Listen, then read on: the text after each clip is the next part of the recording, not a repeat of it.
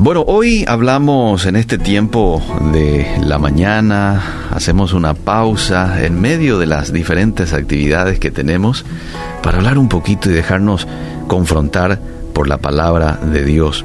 La Biblia en 2 de Timoteo 1.7 dice que Dios no nos ha dado espíritu de cobardía, al contrario, de poder, de amor y de dominio propio. Es decir, todos tenemos una cantidad de dominio propio que Dios nos ha eh, dado. Ahora, ¿qué es el dominio propio? El dominio propio es la capacidad que todos tenemos que nos permite controlar nuestros deseos y nuestras emociones de manera que no sean ellos quienes me dominen a mí, ¿verdad? Eso es el dominio propio. Y usted quizás se pregunte, ¿y por qué si todos tenemos dominio propio hay tanto descontrol hoy en nuestra sociedad? ¿Verdad? Y es simple, porque mucha gente no lo usa. Y de hecho, el dominio propio es uno de los frutos del Espíritu Santo. Pero cuando usted está separado del Espíritu de Dios, no vive en una estrecha relación con Él y obviamente este eh, dominio propio no está visible está raquítico allí dentro de uno, ¿verdad?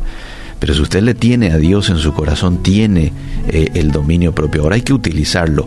A medida que yo me lleno de la palabra de Dios, me consustancio con el Espíritu en una relación estrecha, es cuando más dominio propio tengo. Porque esa es la manera en la que se desarrolla. Vos sentís que sos fácilmente seducido algún pecado, entonces es porque no estás utilizando el dominio propio. Ya estuvimos hablando días atrás un poco acerca de la tentación y hoy quiero volver a repetir que mientras estemos en este cuerpo vamos a sentir eh, tentación a desviarnos de Dios.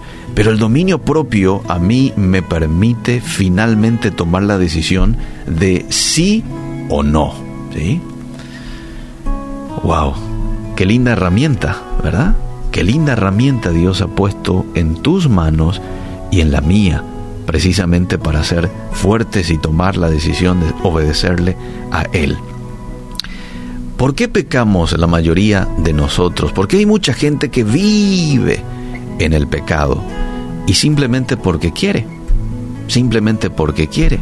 Así de sencillo, no hay que darle vuelta a la cosa no es que no podamos resistir, sí podemos resistir.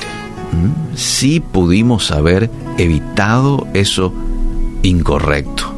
Ahora, hay que diferenciar también, una cosa es caer en pecado, otra cosa es vivir en pecado. La Biblia hace esa diferenciación entre el justo y el impío. El justo cae. Dice la Biblia que siete veces cae el justo, pero ¿qué pasa con él?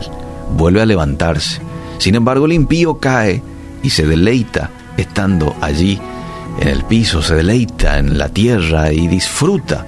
¿verdad? Esa es la diferencia que hay entre el justo y el impío.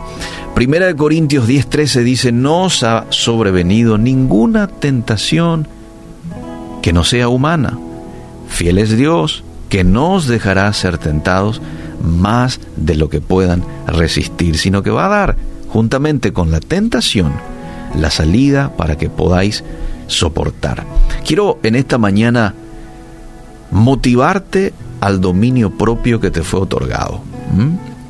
Quiero en esta mañana alentarte a que puedas estar firme en todo y decirle no al pecado o a la tentación cuando se te presente. No hay mayor satisfacción en esta vida que, y nada lo puede superar, que mantenerse fiel a Dios. Uno tiene una paz y un gozo tan tremendo cuando llega a vivir en santidad y llega a decir no a aquellas cosas que desagradan a Dios. Aunque para el mundo seas un tonto, te van a llamar quizás de tonto, ah, no está disfrutando de la vida, pobrecito. No, pobrecito es el que vive de acuerdo a su mente y vive de acuerdo al sistema del mundo. Ese es el pobrecito porque está lleno de aflicción, sin sentido está viviendo en su vida y no tiene paz y no tiene gozo. Y como seres humanos necesitamos de gozo y paz. Si yo no tengo paz, incluso los bienes materiales que yo pueda tener, no lo disfruto, no lo disfruto. Estoy todo el tiempo angustiado, ¿sí? En un estado de inquietud. Aunque tengas un Ferrari no lo podés disfrutar, ¿verdad? Sin embargo, el Hijo de Dios, aquel que vive en santidad, es una persona que quizás no tenga todo, materialmente hablando, pero al tener el gozo y la paz, disfruta de la vida. Yo estaba revisando un poquito algunos consejos prácticos que en su momento daba John MacArthur, un escritor muy conocido, conferencista renombrado, pastor de una iglesia en los Estados Unidos, acerca de cómo de manera práctica yo puedo tener dominio propio, es decir, cómo puedo desarrollar dominio propio en mi día a día. Y quiero compartir contigo cinco puntos que él dejaba en este libro. El primero, dice él, comienza por poco. Comienza por arreglar tu habitación o tu oficina. Eh, y luego lleva esta disciplina al resto de tu hogar. Es decir, comenzá siendo ordenado, en pocas palabras. El punto número dos, dice él, sé puntual. Este es más que un buen consejo, está basado en las escrituras. Está en Eclesiastés, está en Efesios. Aprende a manejar tu tiempo, dice él, y disciplina tus deseos para que puedas llegar a tiempo a tus citas. Qué interesante. El punto número tres, organiza tu vida. Haz una agenda, usa una agenda y haz una lista diaria de cosas que necesitas hacer por día.